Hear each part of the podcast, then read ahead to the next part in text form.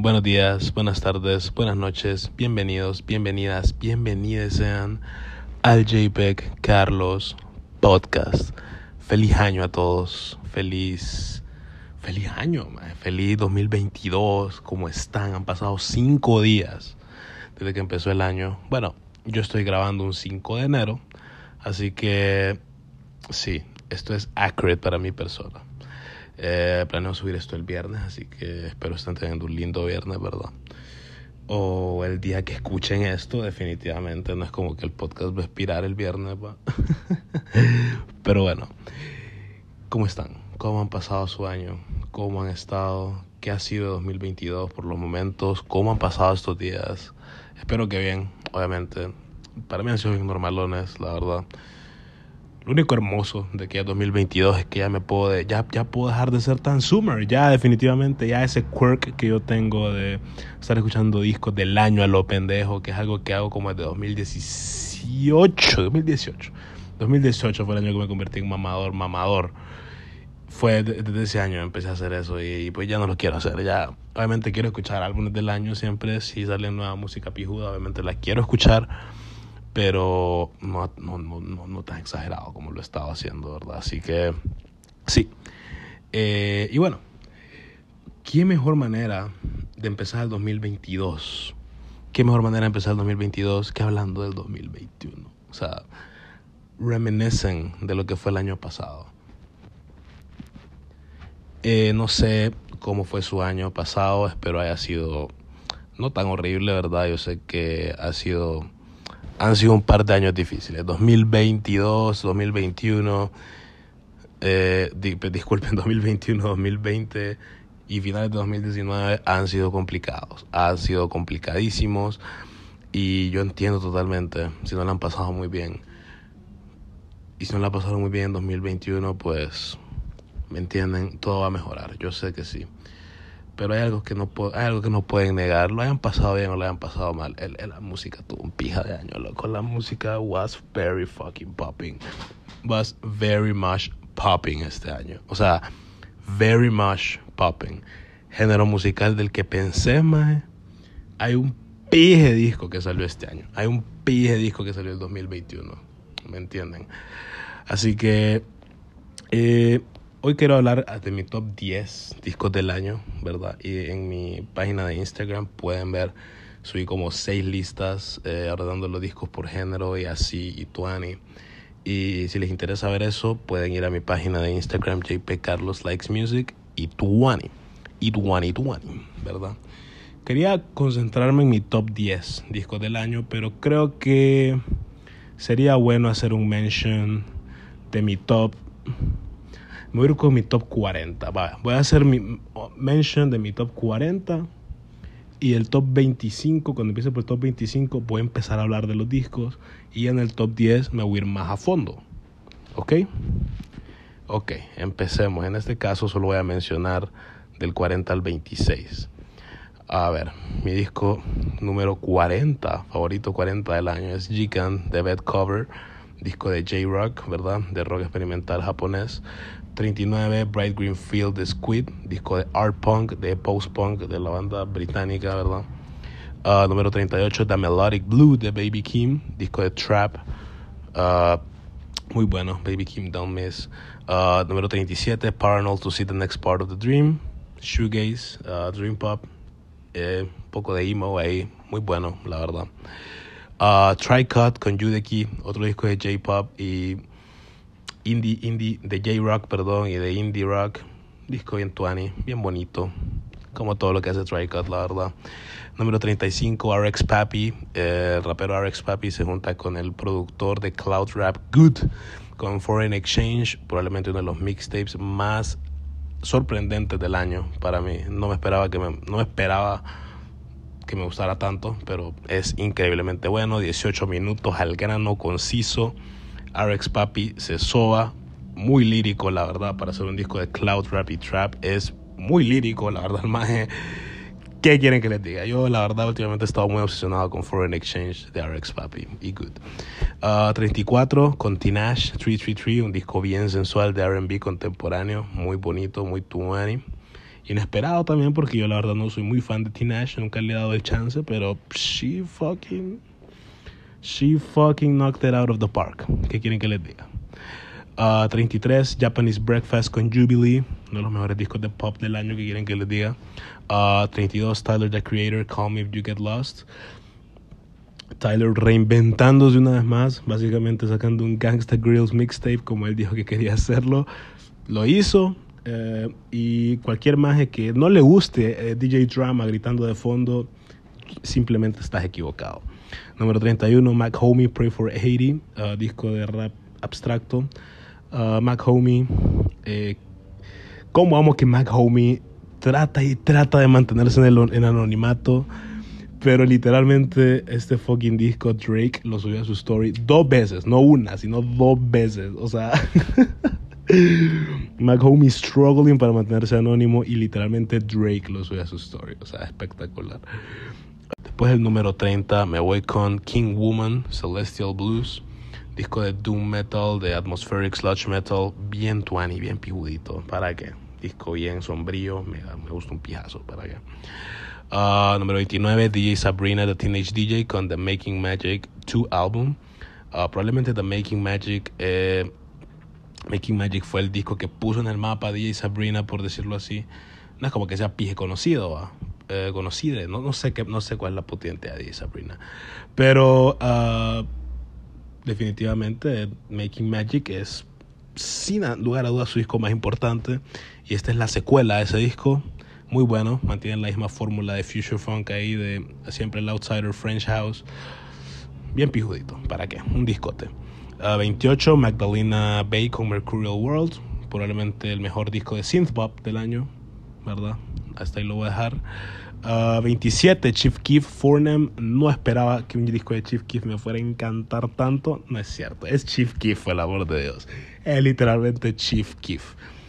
Chief Keef, o sea, Fornem de Chief Keef. Hard as shit, man. O sea, el disco tiene. Y es raro porque el disco no es drill, tiene influencia de drill.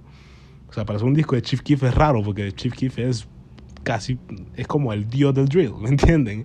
Y el disco es más trap, más hasta rap experimental por partes, hasta Memphis rap en ocasiones, uh, con apariciones de DJ Paul por ahí. Uh, y solo un feature de Tato, que honestamente a mí no me llega a pero en la rola que está la rompe pijudo.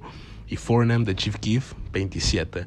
26, Turnstile con Glow On, eh, disco de post-hardcore, con cuatro features de Blood Orange. Uh, de Devon Hines, ¿verdad? Sí, de ese Blood Orange.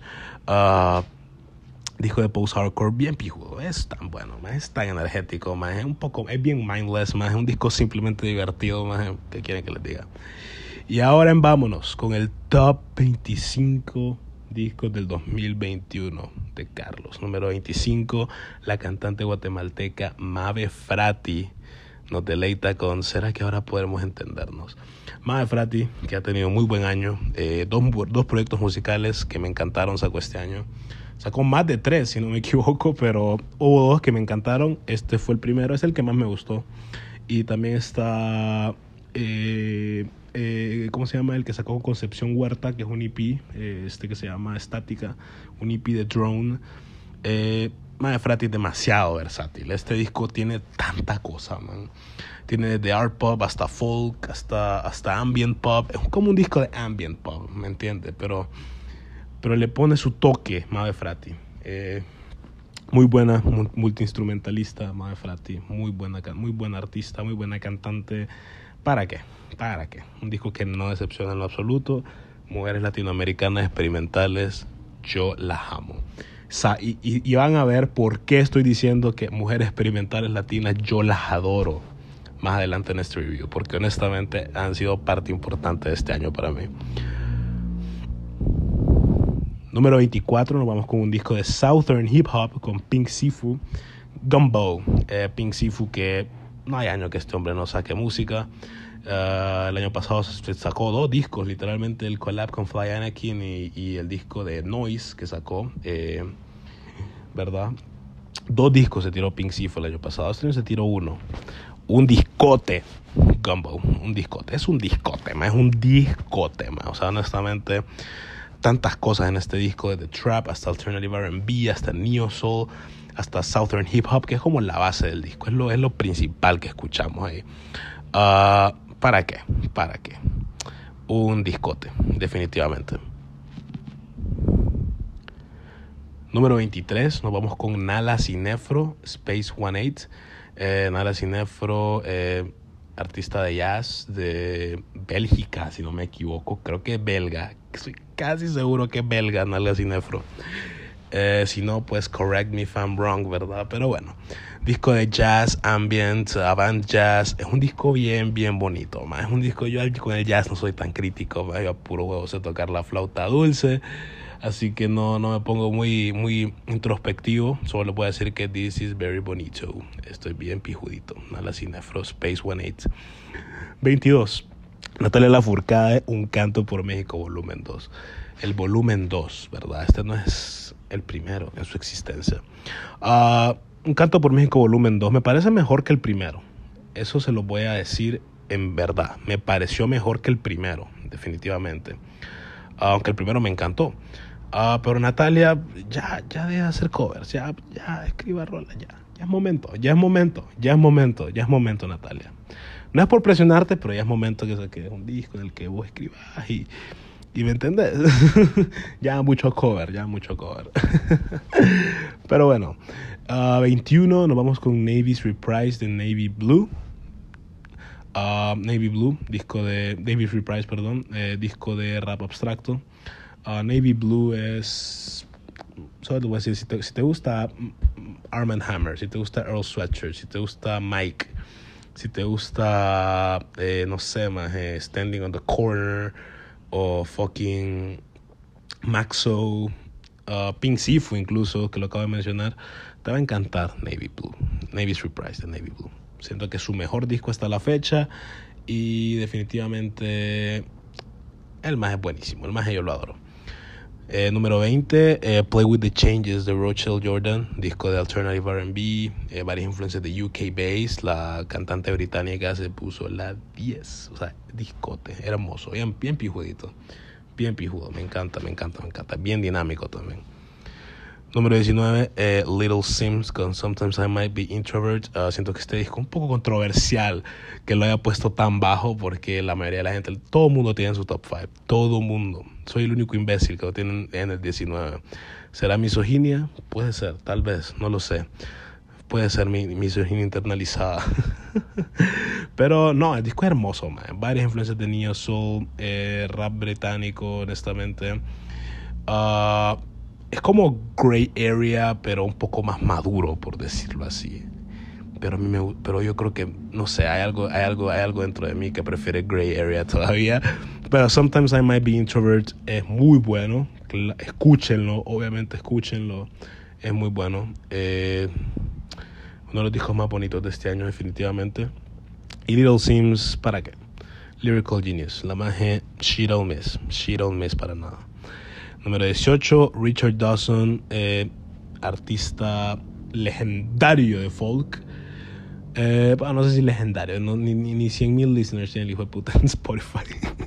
Pero bueno, Richard Dawson se junta con el grupo de rock progresivo Circle para sacar Henky, lo que es probablemente uno de los discos más épicos y, y pijudos del año. Es un disco tan pijudo, es que ese disco es como pijudo, es pijudo ese disco, Henky es pijudo, man. es como la mejor manera que te lo puedo escribir, es pijudo, man. es bien pijudo. cuando lo escuches y cuando veas qué pedo de que estoy hablando, vas a entender por qué es tan pijudo.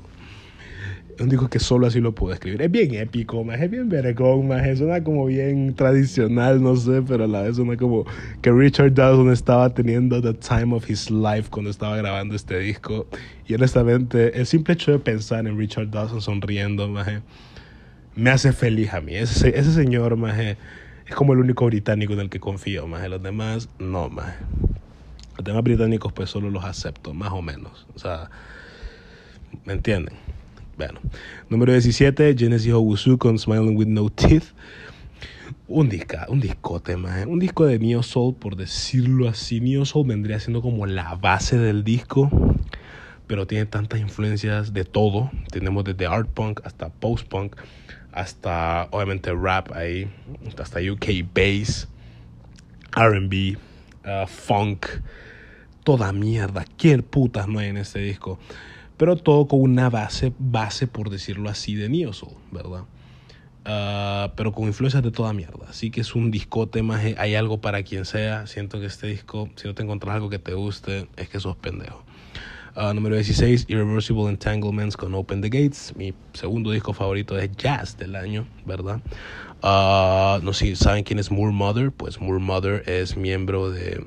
Miembra, miembro, no sé, de este, de este grupo de jazz, ¿verdad? En la cual ella es la que se encarga de los vocals. Ella un disco, es un disco de poetría, de jazz, de, poetría, de poesía, jazz, de jazz poetry, ¿verdad? Y es más spoken word que nada, es la magia hablando, es la magia como predicando sobre estos, sobre estos instrumentales de jazz, pija de épicos. Eh, ¿Y para qué? Discote. 16. Irreversible Entanglements, Open the Gates. 15. Eh, Arca con Kick Tree. No voy a elaborar más al respecto por una razón y esa razón es que yo voy a hablar de los cinco kicks. Sí, voy a hacer ese episodio. Ese episodio lo estoy planeando hacer hace días. Solo que, en este, solo que no, no sé, no sé, a veces no sé ni cómo putas describir la música de Arca, pero it's gonna be done. Hablando de Arca, ¿verdad? Ven como les digo, mujeres experimentales latinas, yo las amo. Y hablando de mujeres experimentales latinas, Yusara Marsal del Testaceado Blues, número 14, cantante brasileña, miembro de un fucking grupo que no recuerdo cómo se llama, pero la más espía experimental. El disco, no sé, no sé, ni sé cómo describir este disco. Definitivamente no sé cómo describirlo. Es bien industrial, es bien industrial. Y es algo es el disco más único que he escuchado este año. Definitivamente. No es el mejor no es el que más disfruté pero es el más único. Y me alegra haberlo escuchado me alegra haber sido parte de la experiencia. 14 Yusara Marsal del Testaciado Blues. Uh, número 13 Panel Asian, Asian Glow y Sueños Toman Conta con Downfall of the Neon Youth Uh, más latinoamericanos, más ellos toman cuenta son brasileros, ¿verdad? Se unen con Paranol, el grupo coreano que ya mencioné, eh, como en el puesto 37, y con Asian Glow, para sacar Downfall of the Neon Youth, disco de shoegaze, black gaze, post rock, uh, un poco de Midwest emo por ahí. Uh, es el te disco El Sueño Mojado, es el sueño mojado más de, de un mojuco que usa Vans y no sabe patinar. eh, siento que este, este Downfall of the Neon Youth. Y es un discote, es un discote, es muy bueno, man. ¿Para qué? A mí me gustó más que To, See the Next Part of the Dream. Siento que es algo impopular, pero ni modo, a mí me gustó más. uh, número 12. Mujeres latinoamericanas experimentales. Reitero, yo las adoro. Mito de Lala, la cantante peruana, se pone la 10 curioso porque en su portada sale totalmente desnuda.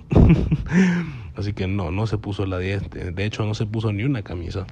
Pero es un discote, man. O sea, un disco de wow, man. O sea, el mero folclore latinoamericano, más nueva canción latinoamericana, más ahí puta influencia de bachata, bolero.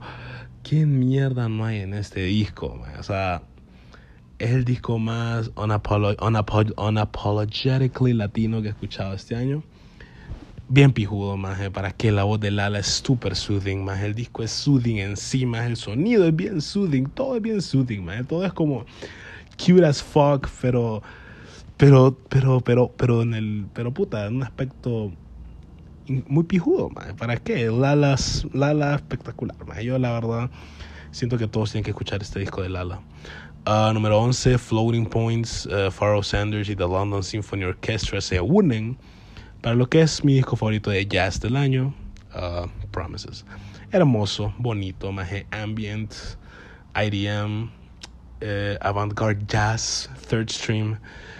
¿Me entiendes? ¿Qué más quieren? Eh, una leyenda del jazz como Pharaoh Sanders se junta con Floating Points, que es probablemente de los artistas más reconocidos de IDM y de ambient en los últimos años y junto con la London Symphony Orchestra, ¿verdad? Literalmente una orquesta, de verdad. Y sí, este es el puesto 11, discote, es un discote, bien bonito, man. es como, me siento bien clásico escuchando ese disco, me siento como, no sé, como el main character, pero soy fucking billonario, y tengo gustos clásicos, eso, algo así me siento cuando pongo ese puto disco. Ahora vámonos con los importantes, con los de verdad. Todos estos fueron de mentira. Esos discos no existen, los puede haber inventado y ustedes no tienen pruebas de ello. y nos vamos con el top 10 discos del año, disco favorito de Carlos del año, ¿verdad? Ah, llevo como 20 minutos grabando y no he llegado al top 10 hasta ahorita. Pero bueno, empecemos. El top 10, el 10, el décimo disco, ¿verdad? Me voy con Cavalcade de Black Midi, disco de Avant Proc, disco espectacular, la verdad, un discote. Definitivamente de esos discos que yo lo escuché por primera vez, no me gustó para nada, no lo pude digerir bien. Es un disco bien, bien abstracto, es bien raro, más siento que agarrarle el pace, agarrarle es complejo. Es un disco que si buscan la portada del disco ahorita, pueden irse a Google, poner Cavalcade uh, de Black Midi, ¿verdad? Y la portada de ese disco, así suena el disco, exactamente así suena el disco. No les puedo describir la portada ahorita, es un vergueo, es un relajo, es un collage. Uh, y así suena el disco, definitivamente. Disco con varias influencias de, de math rock, de un poco de post-punk por ahí. Uh, rolotas como John L. Slow, uh, Marlene Dietrich, este fucking la outro, ¿cómo se llama la outro? Ascending Forth, maje, o sea, Black Me definitivamente eh, siento que es mejor que su disco anterior de Schleidenheim, no sé cómo puta se pronuncia de ese disco. Siento que es mejor que ese eh, por poco, no por mucho, ¿verdad? Tampoco existen, pero es un discote, es un discote Cavalcade definitivamente emocionado por ver qué hace Black Media a partir de aquí. Sobre todo porque vi que el disco lo grabaron en un mes. O sea, espectacular. O sea, cómo. Literalmente cómo, ¿verdad? Pero lo hicieron. Lo hicieron y yo no. Y tengo celos. Número 9. Nos vamos con El Madrileño de Zetangana. Este fue uno de los discos que más me agarró por sorpresa este año yo nunca había sido fan de Zetangana, yo definitivamente solo había escuchado del maje, solo sabía que andaba con Rosalía, era literalmente todo lo que yo sabía de Tangana era eso, que anduvo o que andaba con Rosalía en algún momento. Escucho este disco, eh, wow, jeta, tonto, quedé imbécil, quedé idiota, quedé estúpido. Uh, varias influencias de música iberoamericana aquí. Tenemos desde bachata hasta bolero, hasta hasta puta rock, maje. Tenés ahí hasta RB metido, la verdad, tenés RB colado por ahí, maje. Tenés, el disco tiene una, varias influencias de música gitana por aquí, por allá. Uh, tenés literalmente a los Gypsy Kings por ahí. Tenés leyendas como Fishers, como José Feliciano, ¿verdad? El maje que canta Feliz Navidad. tenés literalmente al, al Calamaro ahí, maje. Tenés a Calamaro que es pensé lo que pensé de Calamaro, más es literalmente Calamaro, pues al fin del, al fin del día es Calamaro, más. Tenés a Jorge Drexler, eh, ¿quién más está? El niño de Elche. Uh, también tenés como artistas más nuevos como Omar Apolo, Ed Maverick, uh, odio Ed Maverick, pero este disco suena tan bien. uh, ¿Quién más en este fucking disco? Man? Ahí me voy a acordar, loco. Pero bueno, el pedo es que el peor es que definitivamente eh, Zetangana la saca del parque también. Eh, rolas como puta, más rolas como los tontos, más como muriendo de envidia, más puta, tenés un corrido, más tenés cambia, que es una rolota definitivamente.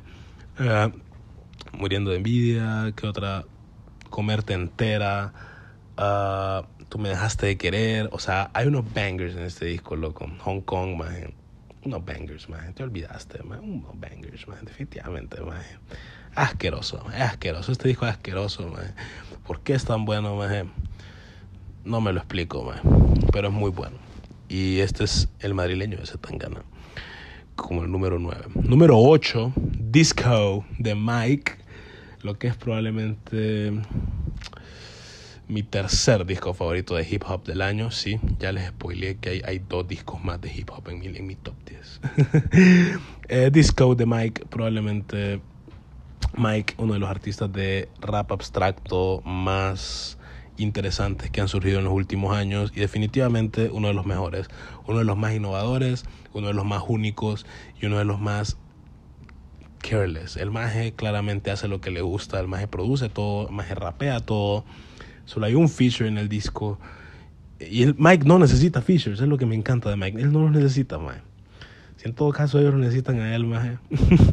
pero, pero él, Mike no necesita a nadie, maje. Este disco es tan bueno, maje.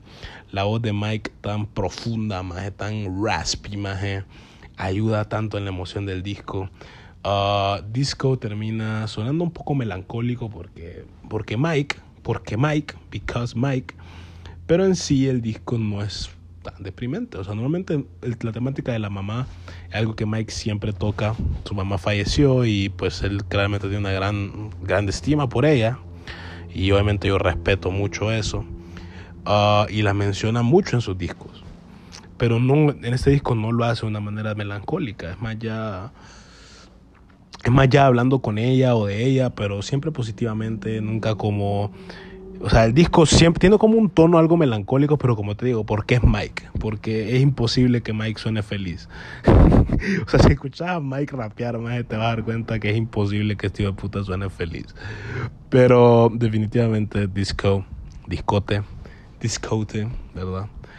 8, uh, puesto número 8. Uh, escuchen a Mike. Si les, si les gusta Earl, maje, si les gusta el sweatshirt, maje, les va a encantar Mike, maje. I just fucking know, maje. I just fucking know, maje. O sea, Mike, Mike es Mike, maje. O sea, si lo van a buscar en Spotify, búsquenlo como Mike y pongan disco también, porque si ponen solo Mike, le va a salir, no sé, Mike Posner, otro Mike, hijo de puta, ahí, que no es Mike. Entonces, bueno. Número 7, Black Country New Road con For the First Time wow, un disco, otro disco que me agarró por sorpresa este año porque yo nunca había escuchado Black Country New Road eh, mi vida, ¿verdad? Hasta este año, hasta que escuché este disco. ¿Y para qué? ¿Para qué, man? O sea, literalmente, ¿para qué, man? O sea, para me arruinaron, o sea, me arruinaron, me arruinaron, me destruyeron. Esta banda fue el downfall, fue mi, mi flop era, fue cuando descubrí esta banda. Este disco es tan bueno, pero es tan nerdy, man. Es increíble, man. es increíble, man. El disco no es como, no es como muy cohesivo en sí. es más como una colección de bangers. Pero funcionan. Funcionan unas con otras. Por ejemplo, tienes a Opus. Tienes Track X, Science Fair. Uh, la puta intro, que es una instrumental como de 6 minutos que suena tan bien, man. Sunglasses, que es probablemente de mis canciones favoritas del año. Bueno, remaster de Sunglasses, porque Sunglasses ya existía, pero la hicieron, la hicieron diferente, la regrabaron y suena mejor en el disco, la verdad, en mi opinión. Suena más clean, lo cual no siempre significa que es mejor, ¿verdad? O sea, no siempre significa más clean, mejor, no, ¿verdad? Uh, pero en este caso sí, en este caso sí, en este caso Sí, en este caso sí, more is more. en este caso, more is actually more, no como less is more, no. More is more and it was needed, man. Era necesario, man. Y me alegro que haya sucedido. Un rolón sunglasses, man. ¿Para qué? Black Country New Road, disco de post-punk, post-rock, experimental rock, man. Art punk también, un poco de varias influencias de ska también, man. Lo quieran admitir o no. Varias influencias de ska, la verdad. Y sí, Black Country New Road es número 7. Número 6, nos vamos con el segundo mejor disco de hip hop del año. Uh, este es By the Time I Get to Phoenix de Injury Reserve.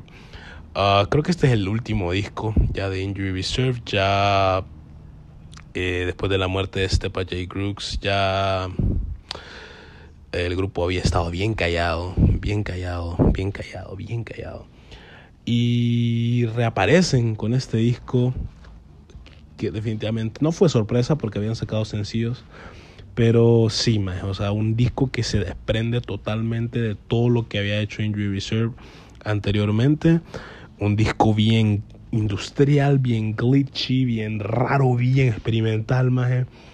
A veces ni siquiera, parece que ni el mismo disco sabe qué quiere ser, pero es parte de lo hermoso, es parte de, es, como tan metafórico, maje, porque suena como un disco que sin rumbo, maje, pero a la vez no lo es, maje. A la vez, o sea, es como que Injury Reserve no tiene rumbo sin Stepa J. Grooks, pero a la vez el disco sí, sí, sí suena bien. Es un disco que la verdad eh, es un vergueo, más y definitivamente siento que el final es bien. Todo al final tiene sentido, con rolas como Nice y, también la última, esta puta, By Storm. Eh, siento que el disco al final sí termina teniendo mucho sentido, todo suena, todo como que tuvo un punto al final. Este disco literalmente salió en el día de la independencia, salió el 15 de septiembre. y es un discote, man. es un discote. Definitivamente eh, Parker Corey y, Richie Wirati están locos, man. Estos más están locos, man. Ah, aunque el disco solo eh, aunque bueno, el disco sí tiene partes con Stepa J. Grooks, hay partes que quedaron grabadas del hombre y ahí las pusieron. Solo hay un feature en todo el disco que es Sea Loopers, que definitivamente es un pie feature. Yo no sé cómo se la ideó el maje para rapear en el beat de S, San Francisco, que es probablemente mi rola favorita del disco. Pero wow. El disco al final es como un disco de. O sea, al final es como catalogado como rap experimental porque. Ah, o sea, hay momentos del disco tan abstractos, más que ni uno sabe qué putas está escuchando, más. Y es como ¿Me entendés? Es bien raro, es un disco raro, es un disco raro, es un disco que si no sos fan de Injury Reserve, tengo que decir que no sé cómo le vas a hacer para que te guste la primera, pero siento que esto, esto, es, para esto es para los fans de Injury Reserve. Es que este disco es para los fans de Injury Reserve, no es por sonar así, man. pero siento que tienes que dar un poco de contexto para disfrutar este disco. Y no es por el sonido en sí, pero sí es por el sonido. Siento que este disco es el equivalente a que un maje que eh, quiere meterse en el pedo de Earl Sweatshirt, escuche su primer disco sea Some Rap Songs. O sea, al menos que no escucharas rap abstracto ya, no te va a gustar Some Rap Songs porque no tienes una base de ello. ¿Me entendés? Ahora, si empecé a escuchar Earl eh, en orden, su música en orden, ahora ahí sí Some Rap Songs tiene sentido. Tiene, tengo un disco que tiene sentido. Pero si lo escuchas de una así, es como que, what the fuck es esto? y con By the Time I Get to Phoenix, creo que es lo mismo. Porque, sobre todo porque eh, es mucho más drástico el cambio que toman ellos al que tomó Earl en algún momento. Siento que con Earl ya se veía venir un disco como Some Rap en especial cuando Solas ya existía. Mientras que con Injury Reserve, no, más. El disco anterior de estos majes fue su self-titled, con varias rolas de pop rap y trap, maje y un, que otro momento experimentando, más literalmente con Amine, Rico Nasty, eh, una rola con Freddie Gibbs, más, o sea, ¿me entendés? Es como, es un cambio tan drástico de sonido, más, pero funciona tan bien, más. Injury Reserve se queda con el puesto 6. Ahora con el 5 me voy con Sweet Trip, A Tiny House in Secret Speeches Polar Equals, maje. Creo que este es definitivamente el disco más bonito del año. Siento que definitivamente es el disco más bonito del año. Es como el disco más wholesome del año. Es como el disco más enculate. Enculate, Doc. Enculate, enculate, enculate. Este es el disco enculate. Enculate. Yo solo me quiero encular para poder eh, dedicarle las rolas de este disco a alguien, porque definitivamente it's beautiful, it's beautiful, man. El mejor disco de Dream Pop del año, definitivamente. Uh, varias influencias de shoegaze, obviamente, eh, neopsicodelia por aquí, IDM por allá. Uh, siento que este es el disco más, a diferencia de lo que estaba diciendo el disco de, de Injury Reserve, que es el menos accesible. Este es, en mi opinión, el más accesible de Sweet Trip, más bien. Y es muy bueno, es hermoso. Es que es hermoso, man. Rolas como Tiny Houses y. Y puta. You, man. Surviving a Smile. Loco, man, es que los títulos empiezan de largo, me olvidaron varios. Uh, pero. Sí, man. O sea, el pedo con este es largo. También dura como 70 minutos, dura más de una hora. Pero. Es un disco que lo vale, totalmente lo vale. Es tan bueno, es tan bonito, es tan hermoso. 5. Uh, otra cosa, eh, shout out de Sweet Trip que me subieron a su story cuando subí mi lista ¿verdad? de discos favoritos del año. Eh, también shout out al fucking maje de Sweet Trip que, que me aureó en Twitter porque dije que porque los majes publicaron unos zapatos y yo dije que estaban horribles. que quien sea que usara eso merecía bullying y el maje me fucking respondió y literalmente me expuso en Twitter, funado por Sweet Trip, pero aquí estoy poniéndolo de puesto número 5.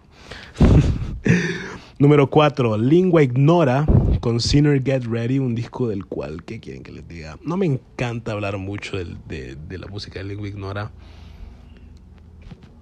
Pero no me refiero a que no me gusta hablar de la música de Lingua Ignora, no me refiero a que pienso que, que sea mala o que a nadie le va a gustar, no Ah, hablo de que siento que Lingua Ignora Maje habla de cosas tan personales en su música que yo jamás voy a poder expresar exactamente lo que ella está sintiendo y jamás voy a poder.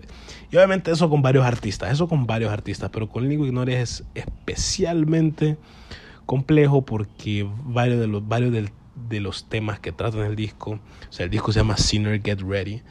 Uh, habla de varios abusos que recibió ella con su expareja. su expareja, si te da curiosidad, también es un cantante ahí amado por mamadores, que es el vocalista de Daughters, ¿verdad? Eh, quien fue el que tuvo varios años el Lingua Ignora, ¿verdad? Como su víctima, no como su pareja, como su víctima, ¿me entendés? Entonces, sí, es algo bien complejo y bien, bien, bien feo lo que le pasó. Ella sacó todo un documento al respecto. Uh, y sí fue. Es, es, es cagadal. Es cagadal.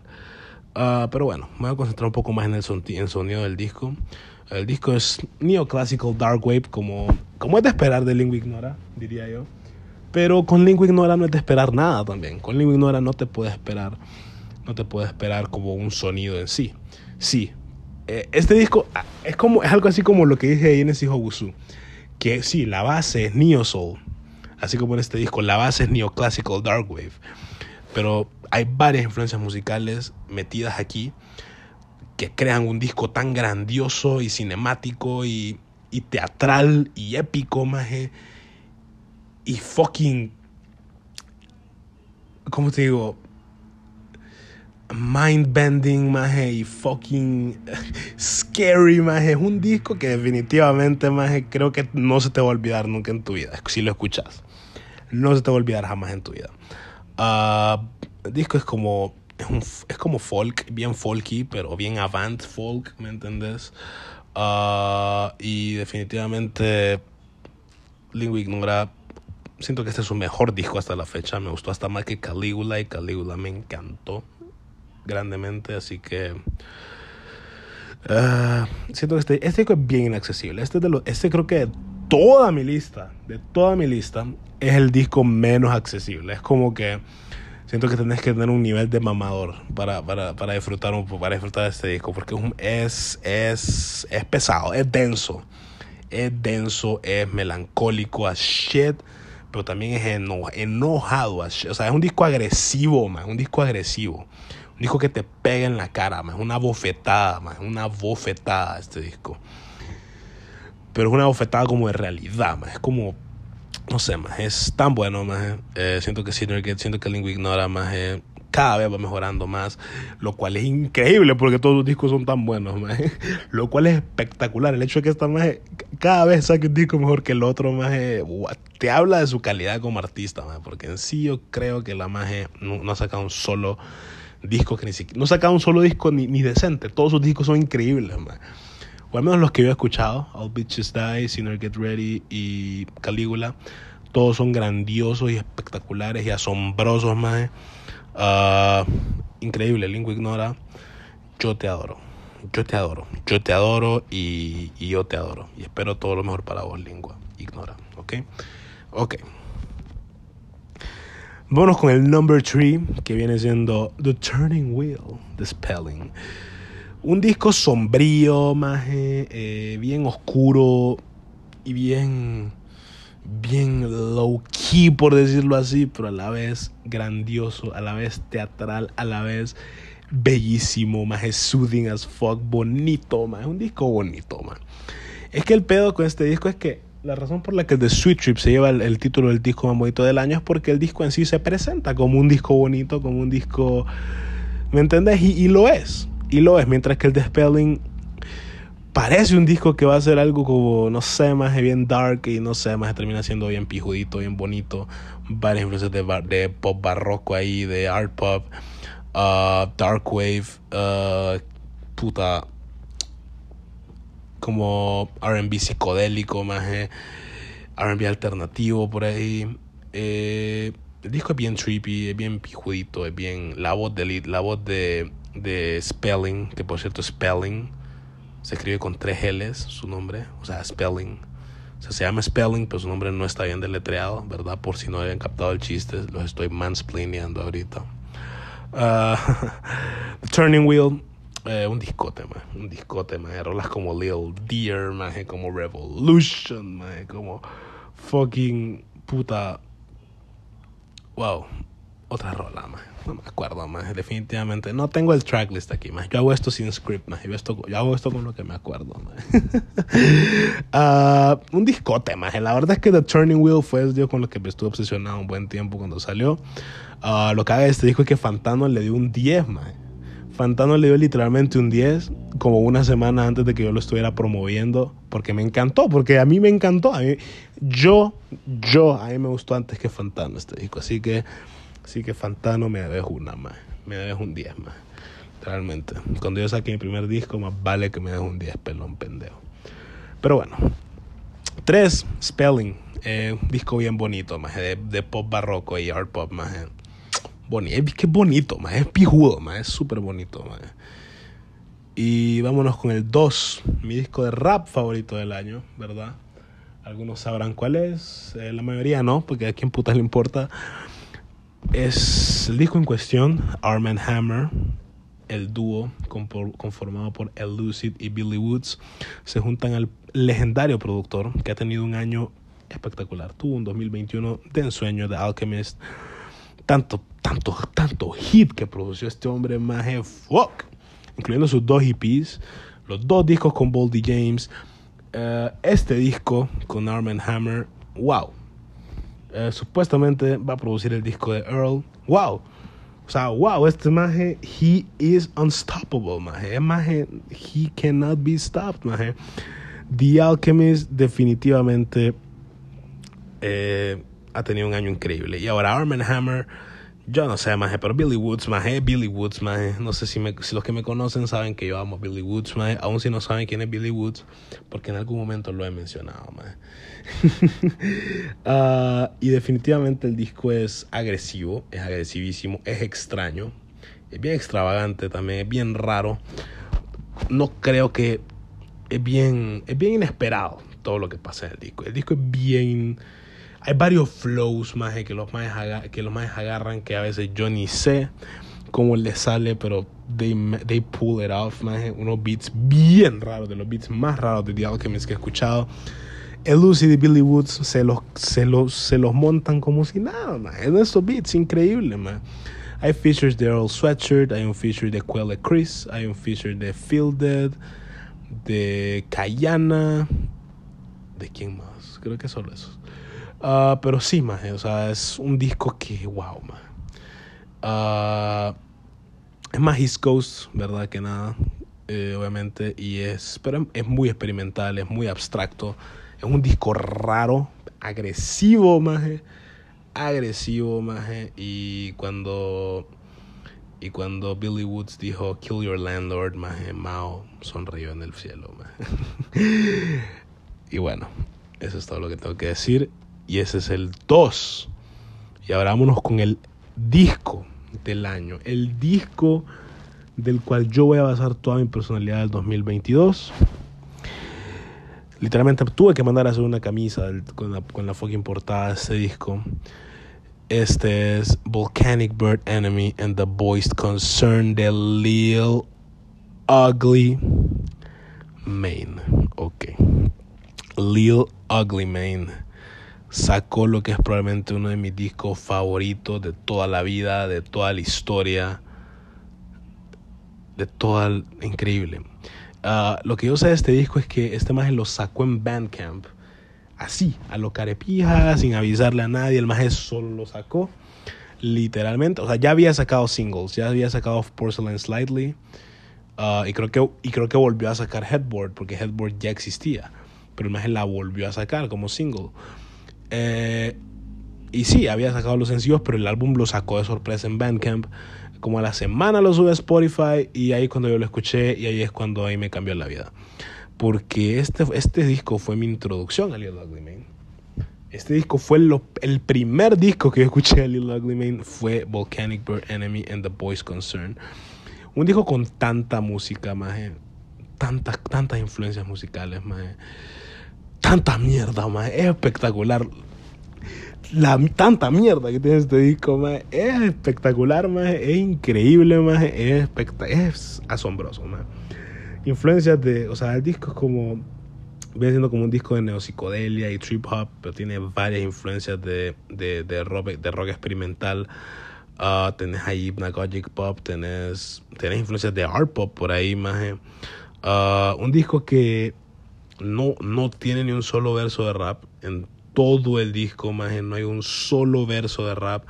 Lil Ugly Mane no solo se monta en la, producción de este disco que es espectacular, el maje también logra hacer algo espectacular, que es algo que me encanta, Cuando, los, cuando el cantante no sabe cantar, O sea, wow, es la mejor música, definitivamente. Bueno, no es que Lil no sepa cantar, ¿verdad? Tampoco, estoy exagerando, pero los que escuchan a Lil Ugly Mane saben que su singing voice es bien limitada. Man. El man tiene una voz toda raspy, toda, toda profunda y no es como muy dinámica. En sí, suena bien caricaturesca, por eso es algo tan es algo pijudo en la voz de Lil Ugly Mane.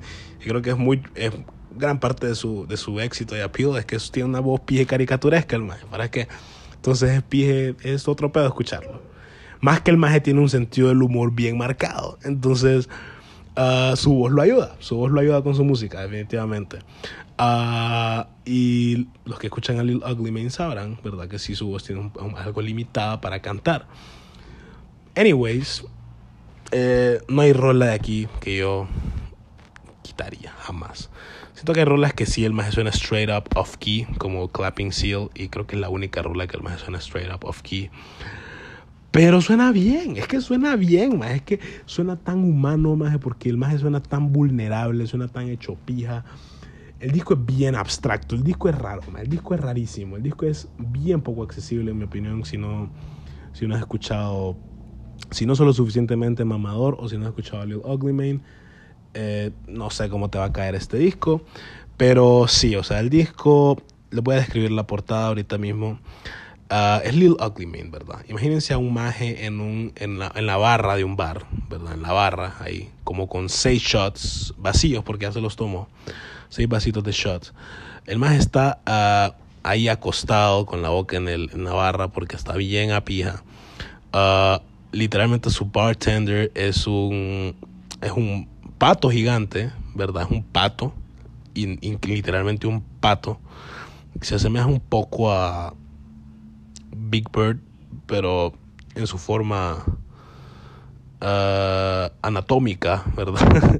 Hablo en su forma física, ¿verdad? Pero no su cara, porque es un pato y porque es blanco también, es un pato blanco. Y atrás, y ese es el bartender, ¿verdad? Aunque uno no lo ve eh, con bebidas o algo en su mano, uno sabe por qué está detrás de la barra. Ahora, atrás de Lil Ugly Mane, que como les, ya había mencionado, está bien bolo, está acostado en la barra literalmente, está así como así estudiante cansado en un pupitre, así está Lil Ugly Mane en la barra, ¿ok? Atrás de él hay un policía acosándolo, este policía es un títere y lo está acosando, o sea, está jodiendo, ahí el pobre hombre no está jodiendo a nadie, solo anda pija llorando y llegó un chepo a joderlo, como siempre, ¿verdad? Y esa es la portada del disco. Y todo esto es en un bar y al fondo hay una imagen del maje de Matt que dice Wanted, ¿verdad? Y esto ni siquiera en sí es una imagen, porque es una, una pintura que está colgando en la portada del disco, ¿me entendés? Eh, es como, como que está en una sala y arriba está el título del disco, ¿verdad? Y sí, esa, esa es, esa es definitivamente la portada del disco y de alguna manera Así suena el disco, como la portada. Espectacular. Lil Ugly Mane suena melancólico, triste, más enojado por momentos, más como que lo hicieron mierda. Más Lil Ugly Mane suena tan vulnerable, más Y como te digo, su voz, más que es algo limitada, suena tan humana, más que, o sea, solo mejora la experiencia del disco, porque suena tan humano, suena tan genuino todo, suena tan vulnerable el maje, que, o sea, no, o sea, o sea, ¿me entiendes? Uh, hay instrumental cuts en el disco, como en cualquier disco de Lil Ugly Mane, así que eso, eh, esperar. Eh, solo hay bien pocas, la verdad, solo como tres, si no me equivoco, que es la primera rola, uh, esta puta, no me acuerdo más, pero hay otras dos, creo que hay dos más, hay dos instrumentales más en el disco, pero sí, Lil Ugly Mane, maje. Otra cosa, no pierde su sentido del humor, maje. El maje podrá estar pasándola feo, pero el maje se sabe reír de su situación, por lo menos. Y, y sí. Eh, Lil Ugly Mane, Volcanic Bird Enemy and The Voice Concern es el 2021 Album of the Year para Carlos. ¿Ok? Uh, después de este disco, creo que no, no, no sé si está de más mencionar que me convertí en un stand de Lil Ugly Mane, literalmente. Maje. El 2020 fue mi año de convertirme en fan de Blade. Este año fue mi año de convertirme en fan de Lil Ugly Mane. Siempre es un hombre blanco que rapea, man. Pero bueno, con tal no sea Eminem, estamos bien. y bueno, creo que con eso concluyo el día de hoy, ¿verdad? Lo que son mis albums of the year. Les tiré el top 40 al suave. El top 25 fui más, pero el top 10 fue el, de verdad, fue el que les tiré tu Uh, definitivamente, puta, gracias a todos por escuchar el podcast. Uh, espero este año ser más consistente con el podcast. Es mi mayor misión, la verdad, porque ya no voy a ser tan zoomer. Siento que eso de ser tan zoomer, de estar hablando de solo discos del año, es algo que definitivamente me atrasó mucho. Y voy a tratar de no ser tan así este año. Voy a tratar de concentrarme en el podcast. Voy a siempre subir Discography Rankings otra vez, como lo hacía cuando empecé mi página. Uh, todo ese tipo de cosas. Otra cosa, a la gente en la que estuve en sus fucking Spotify Raps como podcast más escuchado.